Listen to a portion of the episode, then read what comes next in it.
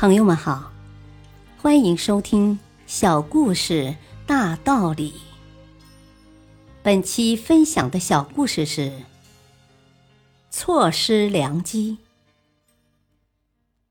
从前有一个人，日子过得非常落魄，他孤苦伶仃的住在全城最破的房子里，受尽左邻右舍的欺凌。于是他每天都去求神拜佛。希望神仙显灵，以扭转自己的命运。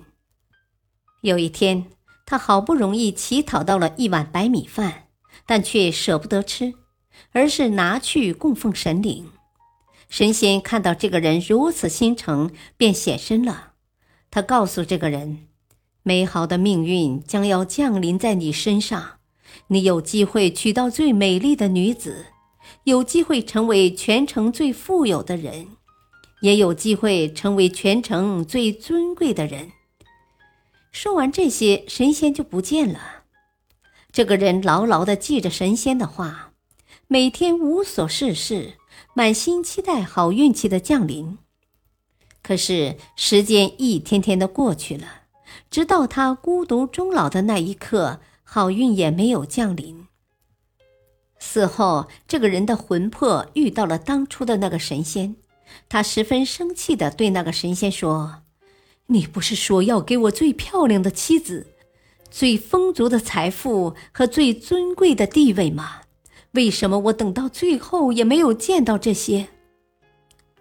神仙心平气和的回答说：“当初我只是说你将有机会得到这些，并没有说要送给你这些。我给你创造了这么多机会。”是你自己没有把握好而已。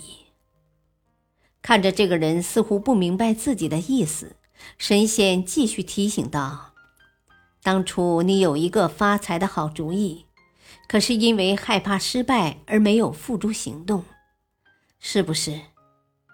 这个人点了点头。后来有一个人也想到了这个主意，并且立刻付诸行动。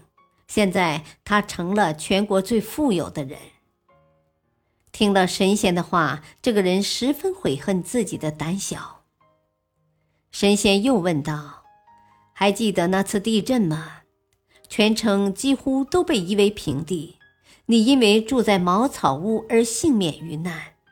可是你却袖手旁观，躲在家里不去拯救那些受伤的人，是不是？”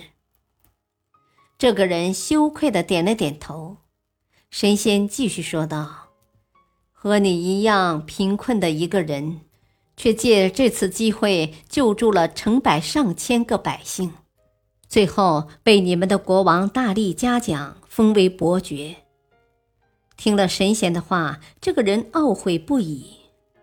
神仙又问道：“还记得那个令你深深迷恋的女子吗？”你心里多么渴望和他共度一生啊！可是你从来不敢鼓起勇气追求他，总是觉得自己配不上他，是不是？这个人不好意思的点了点头。神仙说：“这个漂亮的女子本应该成为你的妻子，你们会有好几个乖巧可爱的孩子，过上幸福快乐的日子。